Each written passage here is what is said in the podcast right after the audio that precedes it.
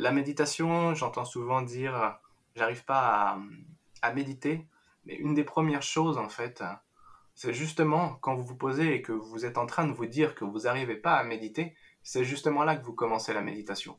Pour une personne qui va dire euh, non mais j'ai pas le temps de méditer, bah, c'est justement là que vous avez besoin de, méditer en fait.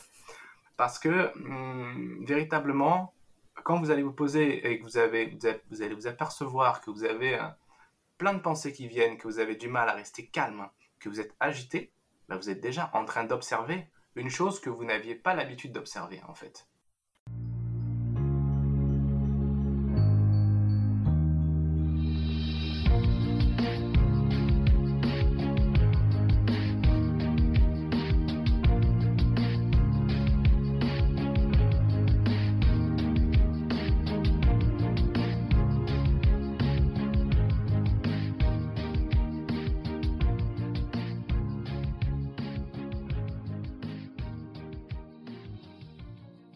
Bienvenue dans cette quatrième saison du podcast Secret de Polichinelle.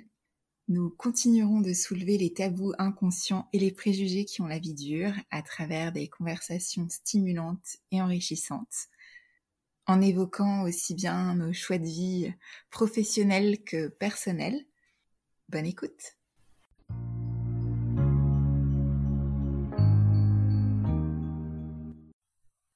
Bonjour Stéphane. Bonjour Laetitia.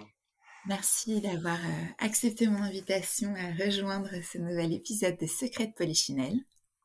Euh, merci à toi pour, euh, pour cette invitation. Ça me fait vraiment super plaisir bah, d'échanger avec toi et puis de partager avec toute ta communauté. Super. Pour la petite histoire, pour les auditeurs, avec Stéphane, ça fait quelques années qu'on se connaît. Donc c'est d'autant plus un plaisir de pouvoir se retrouver sur des, des thématiques qui nous sont chers. Aujourd'hui, on va parler notamment de méditation, d'alignement, de, recentrage sur soi. Je sais que toi, c'est un sujet que tu connais bien, que tu pratiques. De mon côté, c'est euh, une pratique que j'ai découverte il y a quelques années, parce que je me rendais compte que j'avais besoin de, de, mieux gérer mes émotions.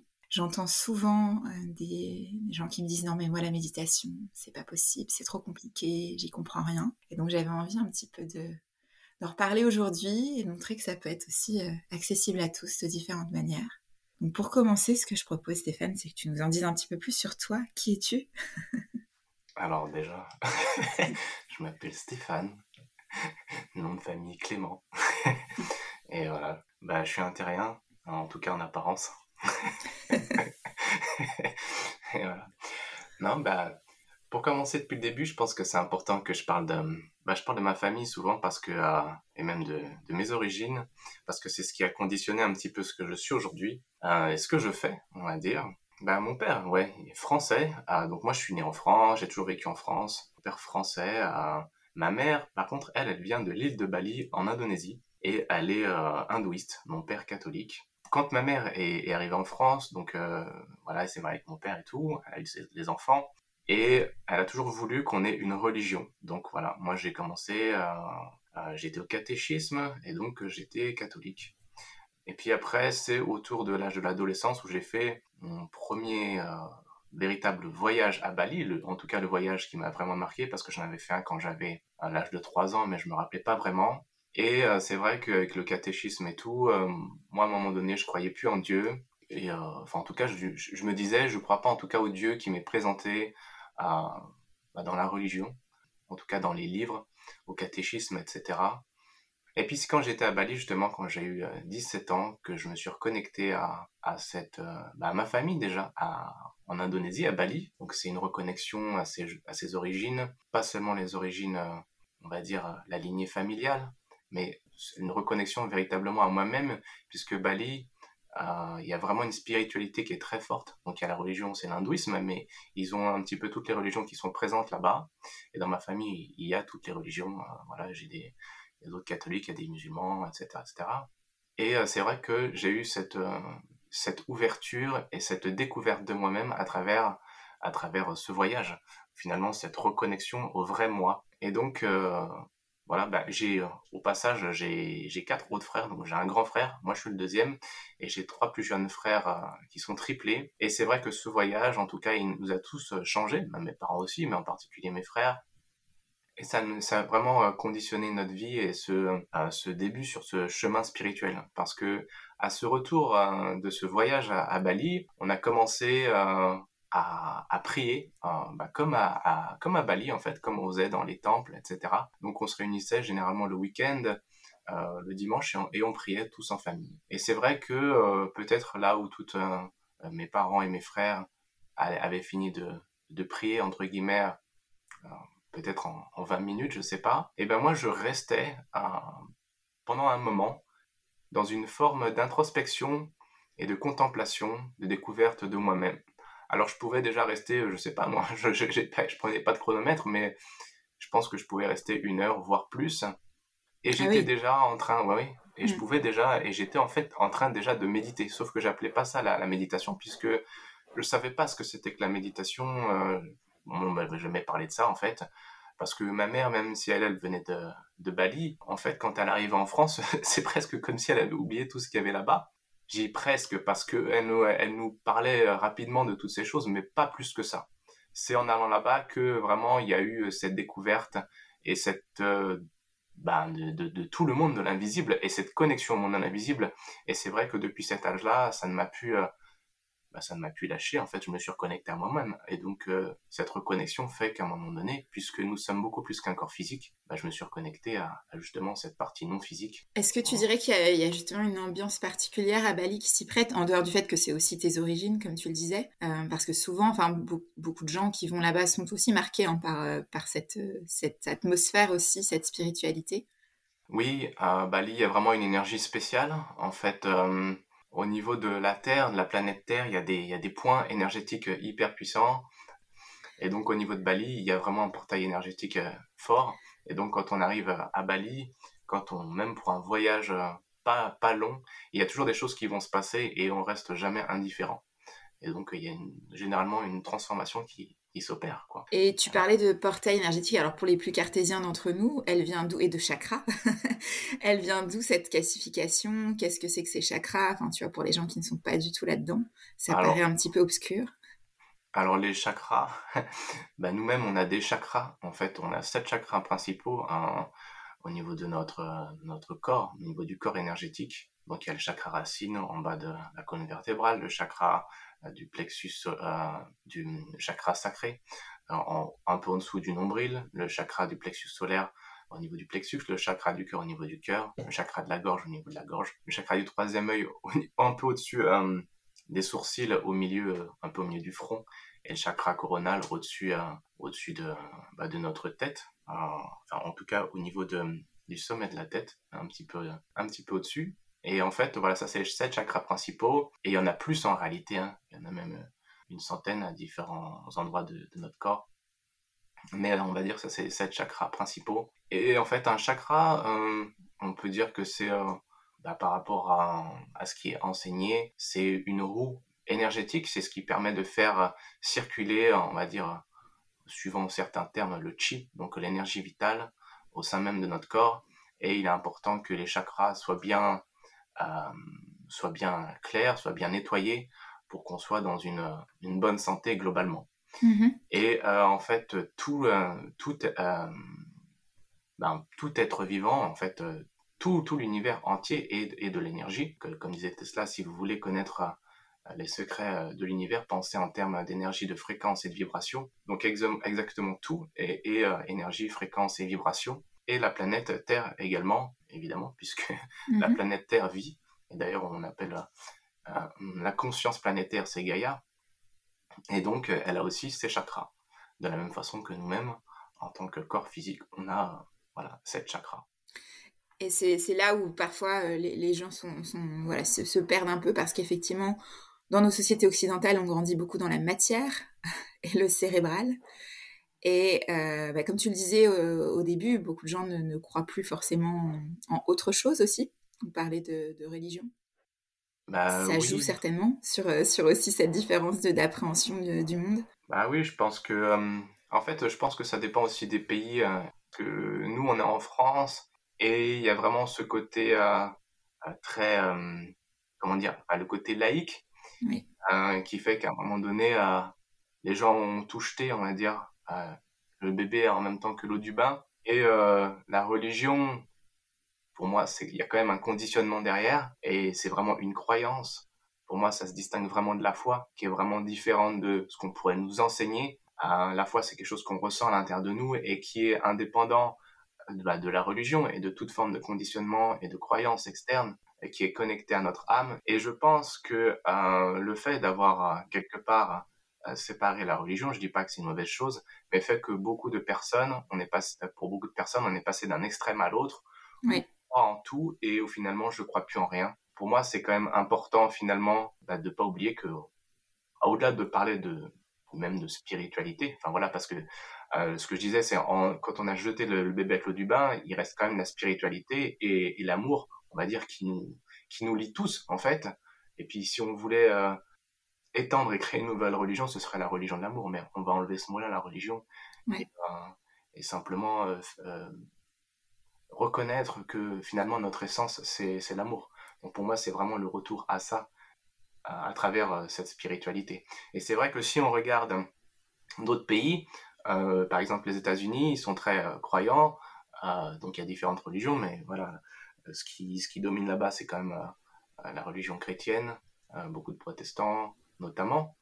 Et on remarque quand même qu'ils sont très positifs et euh, qu'ils ont toujours, ils sont toujours dans le rêve, le rêve, le rêve d'entreprendre, le rêve de réussir, le rêve après la réussite même, c'est relatif, mais on voit que les films américains sont positifs, etc.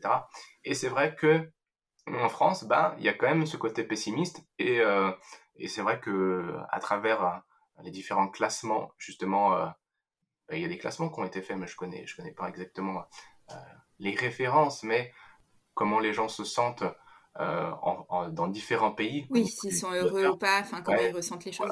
Et c'est vrai que la France est toujours dans les derniers. Donc pour moi, ce, ce, sentiment de pessimisme, ce sentiment de tristesse, ce sentiment de malheur, pour moi, il vient euh, principalement de là, du fait que on a jeté justement le bébé avec l'eau du bain.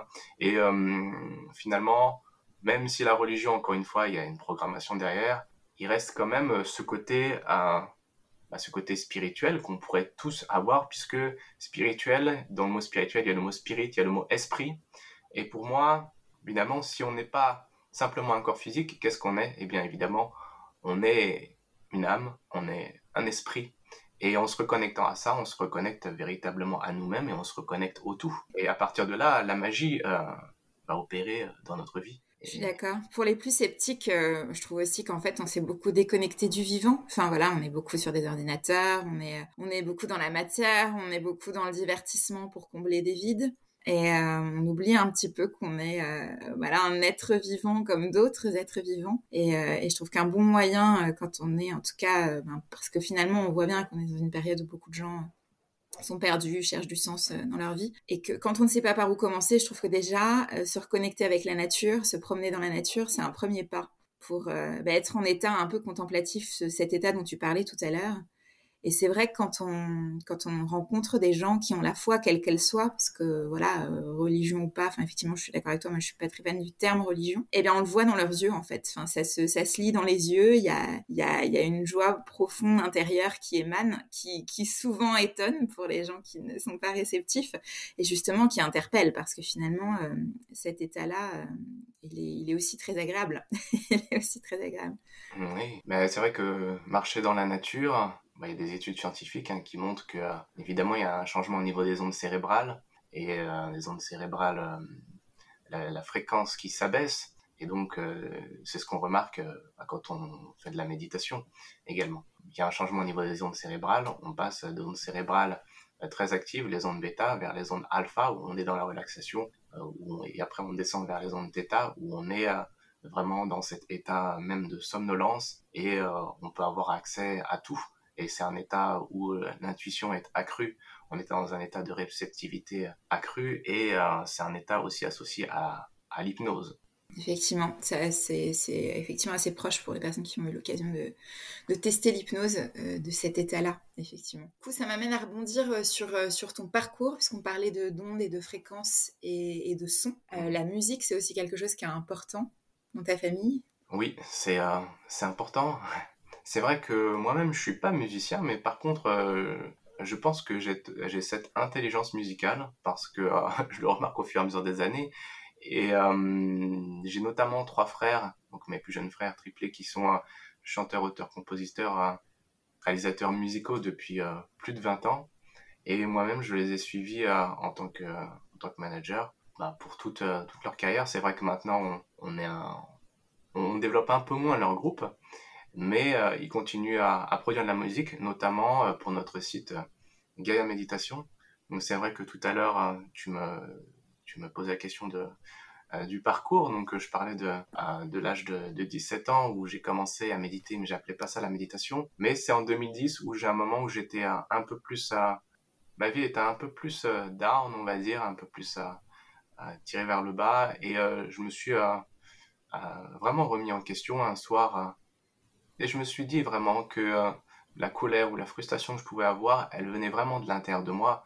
Ça venait pas de l'extérieur en fait, parce que c'est toujours euh, une question euh, de perception des choses, parce que toute chose est neutre. Et euh, bah, si j'avais cette perception-là, c'est qu'il y avait des choses à l'intérieur de moi qui faisaient que je voyais les choses de cette façon-là. Euh, donc finalement, je me suis dit, je vais faire comme comme je faisais plus jeune. J'avais euh, laissé un peu plus ça de côté, et je me suis dit, je vais me regarder à l'intérieur, je vais faire cette euh, pratique de l'introspection et je vais appeler ça la méditation et je vais m'engager à méditer chaque jour. Donc, euh, je médite donc chaque jour depuis 2010 euh, et même plusieurs fois par jour. Et c'est vrai que c'est là en, en, 2014 où je ressens vraiment cet appel fort à créer une plateforme euh, pour l'éveil des consciences, une plateforme où on partage finalement euh, tout un tas de ressources pour inciter, pour motiver les gens à méditer. Et donc ces ressources, euh, c'est des méditations guidées ou c'est simplement euh, des musiques avec des fréquences spéciales. Euh, on a tout un tas d'autres outils pour la reprogrammation du subconscient, des exercices respiratoires. On fait aussi des interviews, de, on va dire de personnalités, de, d'acteurs du changement, des, interviews qui vont permettre bah, l'éveil, en tout cas, de se poser des questions. Et euh, donc, euh, ben voilà, euh, toutes les musiques qu'on propose et tout ce qu'on propose en général, c'est fait par nous-mêmes, mais notamment les musiques, c'est fait par, elles sont produites par mes trois frères. Et c'est vrai que, ben, comme je disais tout à l'heure, l'univers, c'est tout est fait d'énergie, de, fréquence et de vibration. Et c'est vrai qu'à travers la musique, c'est vraiment un moyen puissant ben, de se reconnecter profondément à soi et finalement de toucher au divin en nous. On pourrait dire que même la vibration euh, primordiale, c'est le home.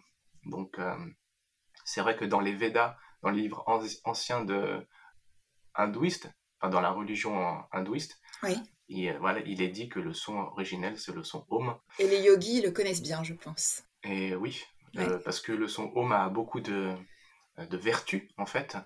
Donc on peut, on va dire, chanter le son Om bah, à travers en faisant, en répétant, en répétant ce son comme un, mantra. Évidemment, ça va, ça va euh, nous calmer, ça va baisser euh, notre rythme cardiaque, ça va permettre euh, de, de quelque part clarifier les voies aériennes, d'activer, activer le troisième œil. Voilà, tout un tas de choses. Finalement, pour moi, de, de réciter le son Om comme un mantra, ça permet de nous reconnecter à la vibration originelle. Le terme divin, je pense, fait peur aussi. Le terme divin, tout de suite, les gens se disent, ça y est, on est en train de me parler de Dieu, de religion, euh, je pars en courant. Mais quand même, enfin, alors je sais pas ce que tu as envie de dire, euh, ce que tu as envie de répondre à ça? Mhm. Ben, ce que j'ai envie de répondre à ça, c'est que euh, on peut employer le mot qu'on veut. Quoi qu'il arrive, il y a une intelligence de vie derrière tout, puisque l'univers est ordonné. Nous-mêmes, on est fait au nombre d'or euh, si vous observez la nature partout autour de vous, rien n'est rien n'est fait au hasard. Il y a une intelligence derrière. Mm. Et euh, les scientifiques euh, qui étudient tout cela, qui étudient, on va dire, qui font des expériences, vont observer qu'il y a quelque chose qui nous dépasse et qui n'est pas forcément compréhensible, mais qu'il y a une organisation. Mhm. Donc on peut appeler ça Dieu, on peut appeler ça la source, on peut appeler ça l'univers, mhm. ah, on peut appeler ça le créateur, peu importe le, terme qu'on emploie. Mais c'est à ce niveau-là que qu'on peut euh, quelque part euh, faire le pont entre la science euh, et la spiritualité. D'ailleurs, je crois que c'est Pascal qui disait peu de peu de science nous éloigne de Dieu, mais beaucoup de science nous en rapproche. Donc vraiment les scientifiques de pointe, Einstein, enfin tous les grands mhm. scientifiques vont parler de Dieu. Hein même jusqu'à Descartes lui-même, où certaines personnes euh, diraient moi je suis cartésien, donc en, référence à Descartes, mais lui-même euh, Descartes était euh, croyait en Dieu. Hein. Donc il, suffit simplement d'observer la nature et de s'observer soi-même en profondeur et vous allez ressentir que vous êtes beaucoup plus qu'un corps physique. D'ailleurs, la science elle-même dit que nous sommes à 99,999% du vide. Donc il faut imaginer que tout ce qu'on voit, en réalité, c'est du vide. Ce qu'on voit avec nos yeux, c'est une illusion par rapport à ce que nous sommes. Et ce vide, en réalité, c'est de l'énergie. On en revient à là. À travers la méditation, quand on va se connecter vraiment en profondeur, on va toucher à ça. Et donc, on va toucher à sa nature profonde. Et si nous sommes de l'énergie, est-ce que nous sommes euh, juste de l'énergie ici ou est-ce que nous sommes partout? Ça, c'est première chose. Et deuxième, chose, est-ce que nous avons une naissance et est-ce que nous mourrons évidemment, l'énergie euh, ne n'est pas et ne meurt pas. L'énergie est. Et, et, donc nous sommes éternels en réalité. la matière disparaît peut-être ou se transforme, mais voilà, il y a autre chose. Et c'est vrai que pour moi, ce que j'aime à dire aussi pour les, personnes qui sont plus sceptiques en termes d'énergie, euh, tout simplement, un exemple où là, un esprit cartésien n'aura pas d'explication, euh, les coupeurs de feu, tout simplement. voilà, c'est quelque chose qu'on expérimente et qu'on ne peut pas vraiment expliquer finalement, si ce n'est par des histoires d'énergie. De, mais en tout cas, euh, la science en tant que telle n'a pas de réponse à ça, n'a pas de et, fait appel maintenant aussi à ces gens-là. Et puis quand on a, enfin voilà, si on a l'occasion de, d'aller voir, euh, enfin on le sent, il y a certaines personnes qui, euh, qui ont une énergie particulière, alors peut-être parce qu'ils la travaillent, peut-être parce qu'ils ont un don, peu importe. En tout cas, c'est des, choses qu'on peut expérimenter quand.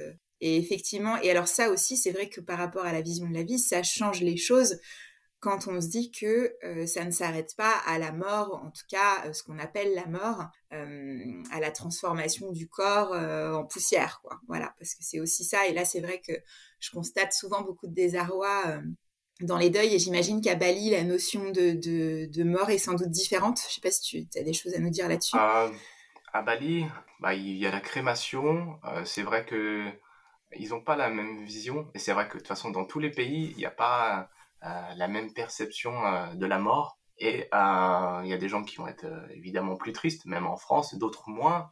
Ça dépend de la relation qu'on a avec la personne qui est décédée, évidemment. Mais après, suivant les religions aussi, il y a une approche différente. Et puis après, suivant qu'on soit spirituel ou non, il va y avoir aussi une perception différente des choses. Alors moi, je suis pas moi, je suis ni euh, catholique ni hindouiste au final. Hein. Mhm. Euh, si je devais me définir, ce serait spirituel. Après, euh, même spirituel, c'est un mot, et donc c'est vrai que les mots vont enfermer. Donc, au final, si on me demande ce que je suis, ben, je suis ce que je suis, tout court. Mhm. donc, oui, à Bali, moi, je sais que dans ma famille, il y a eu bah, toutes ces dernières années pas mal de personnes qui sont décédées, et à chaque fois, quand j'observe leur façon de d'appréhender bah, cette mort, il y a vraiment quelque chose qui est, euh, qui est incroyable en tout cas, où ils vont relativiser les choses. Pourquoi justement? Bah Parce qu'ils savent qu'il n'y a pas juste cette existence terrestre, mais il y a au-delà. Et pour, euh, pour étendre euh, les choses, pour voir les choses de façon plus globale, en réalité, ici, nous sommes dans un niveau d'observation de notre être. C'est-à-dire que nous observons les choses au niveau du physique. Mais encore une fois, nous sommes bien plus qu'un corps physique, on l'a dit tout à l'heure, 99,999% de l'énergie. Donc tout dépend du niveau de l'observateur. Et ce niveau d'observation dépend euh, donc de notre perception, mais aussi de notre conditionnement, de nos croyances, de nos programmes internes, de nos émotions, de nos blessures, de nos mémoires. C'est ce qui va faire qu'on va voir les choses d'une certaine façon. Donc on peut voir les choses de façon plus ou moins étriquée ou plus ou moins euh, large. Je pense qu'on fait tous, enfin voilà, on est sursollicité de nos jours, on, on reçoit 1500 à 2000 messages publicitaires par jour on sent bien quand on a passé une journée en open space, dans les transports, euh, à regarder des écrans, euh, on est euh, fatigué, voire on n'arrive plus à réfléchir et on en devient nerveux et agressif même. Et que finalement, on a besoin de se retrouver face à soi-même pour, fonctionner correctement aussi, tout simplement. Et, tu parlais tout à l'heure des, finalement des biais cognitifs. Je trouve que ce qui est intéressant d'aller voir aussi, pour commencer à toucher du doigt toutes ces, espèces d'illusions, de réflexes, euh, c'est d'aller voir ces biais cognitifs qu'on a tous finalement quand on, quand on raisonne, quand on a des affirmations. Et, là-dessus, le domaine des neurosciences est, passionnant. Pour quelqu'un qui a envie finalement de s'essayer à la méditation et qui dit non, mais c'est trop compliqué. Donc on a parlé de, contemplation, il y a plein de manières de faire, de contemplation de la nature, ça peut être des, marches méditatives. Euh, j'avais envie de parler du fameux cycle des 21 jours et ce qui va faire qu'à un moment donné, quelque chose qui peut paraître inconfortable ou inhabituel va finalement devenir une habitude. C'est vrai qu'on parle euh, euh, souvent euh, de 21 jours, mais en réalité, pour créer des, des, connexions neuronales, il faut vraiment 40 à 50 jours. Donc vraiment, 21 jours, c'est le commencement, et moi je dirais que 40 à 50 jours, c'est la continuité, mais c'est pas la, c'est pas la fin. Mhm. moi je dirais que quand on souhaite euh, un changement profond dans notre vie, euh, c'est pas en claquant des doigts. Euh, pourquoi? Parce qu'il y a une forme d'inertie liée comme tu l'as dit, on en a parlé tout à l'heure, d'un conditionnement. Et c'est là qu'on touche au subconscient. Et le subconscient, on pourrait dire que c'est notre disque dur interne qui va comprendre toute notre programmation depuis notre enfance. Et donc, il va déterminer à 95% notre façon de penser, notre façon d'agir, notre façon de nous comporter tout ce qu'on va ressentir en fait à l'instant T est lié à toute, cette, programmation. Donc quelque part, on peut se poser la question de est-ce qu'on est, est, qu'on est libre? Sommes-nous véritablement libres? Est-ce qu'à un moment donné, euh, quand je vais faire un choix, est-ce que c'est un, choix véritablement en accord avec mon cœur ou avec mon âme? Ou est-ce que c'est un choix qui est conditionné bah, justement par tout un tas de choses? Notre éducation, éventuellement la religion, la société, euh, l'école, euh, est-ce que c'est un choix qui est conditionné par tout ça? Bah, La réponse est oui. La méditation euh, va nous permettre finalement de reconnaître premièrement que nous sommes dans une forme de prison mentale et dans un conditionnement et que à partir du moment où on reconnaît ça, et eh ben finalement c'est là qu'on va pouvoir commencer à sortir de la prison. Mais tant qu'on n'a pas reconnu qu'il y avait une prison, bah on va se croire libre alors qu'on l'est pas. On peut parler à beaucoup de personnes. Je pense que euh, on demande à plein de personnes est-ce que vous êtes libre? Ah oui, moi je suis libre. Bon, il n'y a pas si longtemps que ça, d'ailleurs, j'ai parlé à quelqu'un, il me disait, moi j'ai mon libre arbitre. Et puis après, quand on commence à creuser, on s'aperçoit qu'on a tous un conditionnement et on a tous un costume et on va tous finalement se présenter à travers ce costume. On mhm. pourrait appeler l'ego en fait. Et c'est ce qui va créer notre personnalité, tout ce conditionnement. Mais du coup, à travers la méditation, on va s'apercevoir de tous ces programmes, de tous ces, de tous ces conditionnements, finalement, de tous ces filtres qui vont faire qu'on a une perception spécifique, euh, relative par rapport à nous-mêmes de la réalité dans laquelle nous vivons. Et finalement, on va aller euh, au-delà de tous ces filtres, au-delà de tous ces programmes, et finalement toucher à notre essence et se reconnecter à ce qu'on est. Et finalement, quelqu'un qui commence, tu vois, qui part de, de, de zéro finalement là-dessus, entre guillemets, qu'est-ce que tu qu'est-ce que tu lui conseillerais? Parce que finalement, euh, s'asseoir tout seul dans le silence, c'est pas forcément évident pour euh, quand on débute, quand on ne l'a jamais fait. Est-ce que euh, est-ce que c'est intéressant peut-être d'aller le faire en groupe via des programmes, je sais pas, de méditation pleine conscience, ou est-ce que ou en allant chercher des méditations guidées, mais alors peut-être pas n'importe où non, non plus. on trouve des choses, notamment sur ta chaîne, pour commencer quelque part? Oui, la chose, on va dire facile, c'est c'est Internet. On est chez soi, un ordinateur, un téléphone vous allez justement sur Gaia Méditation. On a tout sur la chaîne YouTube Gaia Méditation, tout est gratuit. On a des méditations guidées et euh, la particularité, c'est que il y a des fréquences spéciales. Bon, il y a des mm. fréquences d'accordage, hein, 432 Hz notamment. C'est une mm-hmm. fréquence qui est en accord avec le nombre d'or. Donc ça, ça va permettre finalement un alignement avec la nature. Mais vous pouvez avoir pas mal de, pensées qui viennent. Et c'est dans ces moments-là d'ailleurs que euh, on peut euh, naturellement euh, reprogrammer notre subconscient, en fait, en se répétant des affirmations, des affirmations, par exemple, etc. Et euh, bah, si vous méditez en pleine journée, vous pouvez, utiliser notamment justement ces musiques avec les battements binauraux qui vont induire un état cérébral θ. Donc, à travers l'écoute de ce genre de musique, votre cerveau, il va quelque part être entraîné vers cet état cérébral. Et vous allez rentrer plus facilement dans un état méditatif profond, justement. Et euh, voilà l'avantage d'écouter ce, genre de musique, même si vous n'avez jamais médité, vous allez pouvoir accéder à cet état, on va dire, plus facilement, en douceur et, plus rapidement. Évidemment, ce que je recommande, euh, comme on l'a dit tout à l'heure, c'est euh, bah, de pratiquer régulièrement pour quelque part faire en sorte que notre cerveau il s'habitue à entrer dans cet état de façon naturelle et que même après, euh, sans écouter la musique, euh, on rentre plus facilement et plus naturellement dans cet état. Mm. Et à travers la méditation, c'est ce qu'on, pour moi, c'est vraiment ce chemin-là finalement, c'est le chemin de la découverte de, de soi-même à travers cette sortie de la prison et cette finalement le retour à la liberté. Comme tu disais, on n'en a pas forcément conscience. Donc après, l'intérêt, c'est pour, euh, enfin, quand on est un petit peu curieux, c'est au moins de l'expérimenter et de se donner le temps de l'expérimenter pour que ça ait vraiment un effet. Parce qu'effectivement, euh, comme quand on apprend une langue ou un instrument de musique, euh, bah, ça se fait pas tout de suite en fait. Il faut quand même euh, une forme de répétition entre guillemets, de régularité en tout cas, pour que ça puisse avoir un effet aussi. Exactement, c'est comme tout. Hein. On va apprendre d'un instrument et bah, il faut répéter régulièrement. C'est ça. Euh, il faut qu'il y ait les nouvelles connexions neuronales euh, pour créer les nouvelles habitudes, en fait. Voilà, il y a des études scientifiques hein, qui le montrent, hein, que en fait, quand on a des nouvelles habitudes qui se créent, il y a des déconnexions au niveau de certains neurones et d'autres, euh, de nouvelles connexions neuronales qui, qui se créent. Mais pour ça, évidemment, il faut un certain temps. Donc, il faut quand même être déterminé. Mais à quel point vous êtes déterminé, c'est vraiment ça la question. Parce que souvent, quand on pose les questions à une personne, est-ce que vous voulez changer? Ah oui, moi je veux changer. Il y a toutes les mains qui se lèvent, mais oui, mais il va falloir faire ça. Ah bah du coup, il y a moins de mains levées. C'est vrai. Parce que oui, il faut, euh, il faut être déterminé. Mais je pense que des fois dans la vie, ben, ça peut arriver, et ça arrive à beaucoup de gens, euh, qu'il faut, euh, qu'il faille attendre d'être face à un mur pour s'apercevoir que bah, c'est le moment de changer, quoi. Mais je pense que justement la puissance de la méditation, c'est que finalement on est dans une plus grande conscience et on va pas attendre d'être face face au mur pour pouvoir orienter notre vie vers un futur plus avantageux pour nous. C'est vrai, ça donne des prises de conscience qu'on n'aurait pas forcément autrement quand on est la tête dans le guidon. Euh, et, c'est la bonne nouvelle, c'est que le cerveau est plastique en fait, enfin, rien n'est figé. Parfois j'entends des gens me dire mais j'ai pas le choix, c'est comme ça. ça m'a jamais parlé ce genre de choses.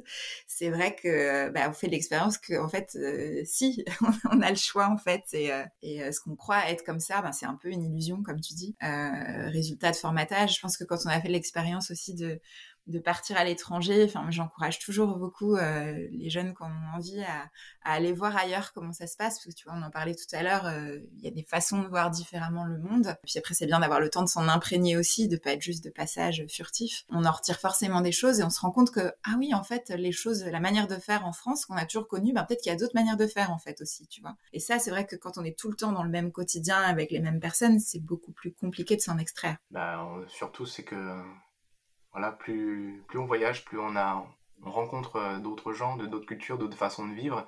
Et là, on se pose vraiment la question de pourquoi nous on vit de cette façon-là, pourquoi on pense de cette façon-là, pourquoi on se comporte de cette façon-là? Parce que tu prends la même personne, toi ou moi, euh, si on était né euh, dans la jungle en Amazonie, ou si on était né en Sibérie, ou si on était né en Indonésie ou au Groenland, bah, on n'aurait pas du tout la même vie, on penserait pas de la même façon, on n'aurait pas du tout la même façon de voir la vie en général. Euh, et puis, euh, ce que je dis toujours, c'est véritablement que chacun vit dans sa propre réalité et que ce qui est vrai pour une personne n'est pas forcément vrai pour une autre personne. Mais ça ne veut pas dire que euh, il y a une personne qui a plus raison qu'une autre. C'est simplement des angles de vue différents. La méditation, j'entends souvent dire, j'arrive pas à, à méditer, mais une des premières choses en fait, c'est justement quand vous vous posez et que vous êtes en train de vous dire que vous n'arrivez pas à méditer, c'est justement là que vous commencez la méditation. Pour une personne qui va dire euh, non mais j'ai pas le temps de méditer, bah, c'est justement là que vous avez besoin de, méditer en fait.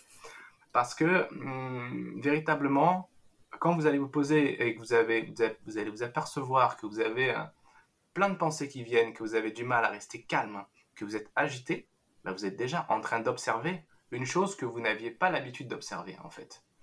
Et plus vous allez rester hein, finalement dans cette observation, et plus au fur et à mesure ça va s'estomper.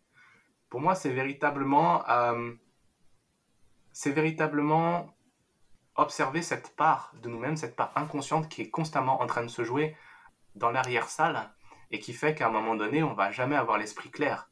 Mais si on laisse le temps et on alloue ce temps à laisser ces pensées exister, bah finalement, au bout d'un moment, ces pensées, elles vont passer et il va rester le calme et il va rester la clarté. Mais évidemment, on ne va pas forcément arriver à ça tout de suite. Il faut un certain, un certain temps. Mais plus on pratique, et plus on va avoir la clarté rapidement, et plus on va avoir le calme rapidement, et plus la méditation, ça va devenir euh, un amusement, quoi, quelque part. Et on va euh, orienter les choses telles qu'on le souhaite pour divers objectifs comme quand on apprend un instrument de musique et qu'à un moment, il y, a des passages ingrats et puis tout d'un coup, ça devient fluide et c'est agréable et ça devient naturel. Ben, c'est pareil, je trouve, comme pour tout, quoi, comme pour tout finalement. Il euh, faut, accepter de, passer cette période qui peut être d'inconfort au début pour aller vers autre chose. Euh, et c'est ça qui est chouette, c'est que oui, on peut toujours euh, modifier, comme tu dis, ces programmes. et, je trouve que tout le domaine des neurosciences pour ça est passionnant. Euh, je remettrai en description comment te trouver, mais est-ce que tu peux nous dire un petit peu le plus simple sur euh, YouTube, Instagram, euh, site web, si on veut en savoir plus? Oui. Alors, si vous souhaitez en, bah, savoir plus, hein, j'en parlais tout à l'heure de Gaia Méditation. Donc, on a un site internet, c'est gaiaméditation.com. Il y a le site en anglais et le site en français, donc gaiaméditation.com/slash fr. où vous avez sur le site directement les drapeaux, voilà, vous choisissez, pardon, le drapeau français, hein, en haut à droite du site. Sinon, il y a, bah, on est présent sur tous les réseaux sociaux, YouTube Gaia Méditation, euh, Instagram, où, on, partage tout un tas de, bah, de, pensées positives, tout un tas de, choses, on va dire, la motivation, euh, pour l'inspiration au quotidien. voilà, ça c'est mon frère Vincent en particulier qui, se charge de, tout ça. On est présent voilà, sur bah, Telegram, TikTok.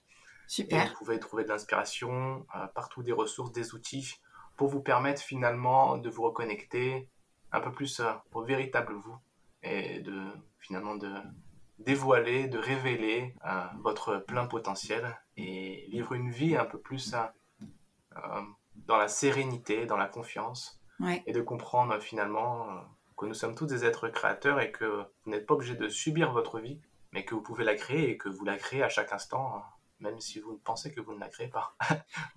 Exactement. C'est un peu aussi euh, l'idée derrière ce podcast, c'est de, comprendre qu'on peut reprendre le pouvoir sur sa vie et qu'on peut être acteur, ouais, complètement, et créateur, comme tu le dis très bien.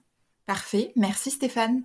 Merci à toi, Laetitia. Et suivez votre joie. À chaque fois que vous posez une question, euh, vous demandez comment orienter votre vie, ben, posez-vous la question de la joie. Qu'est-ce qui vous met en joie, en fait? Vous êtes vraiment à ce niveau-là, à ce moment-là, en train d'interroger finalement votre cœur et puis, euh, les réponses vont arriver au fur et à mesure, hein, à travers différents moyens. Les messages sont partout, les synchronicités, les, signes sont partout. Donc, suivez votre joie véritablement euh, le plus possible. Donc, euh, je souhaite beaucoup d'amour à tout le monde, avec un grand A, évidemment. Merci Stéphane, ce sera le mot de la fin. Suivez votre joie. Merci de nous avoir écoutés. Si vous avez envie de suivre les prochains épisodes de Secret de Polichinelle, je vous invite à vous abonner sur vos plateformes préférées Apple, Spotify, Deezer. N'hésitez pas, vous pouvez aussi les retrouver sur le blog Laetitia Escape que je remettrai en description.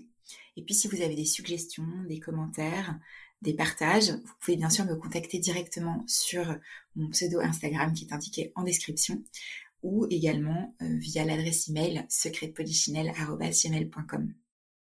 Et puis si vous avez apprécié l'épisode, n'hésitez pas à le partager parmi vos amis c'est aussi ça qui euh, nous aide à nous faire connaître. À bientôt!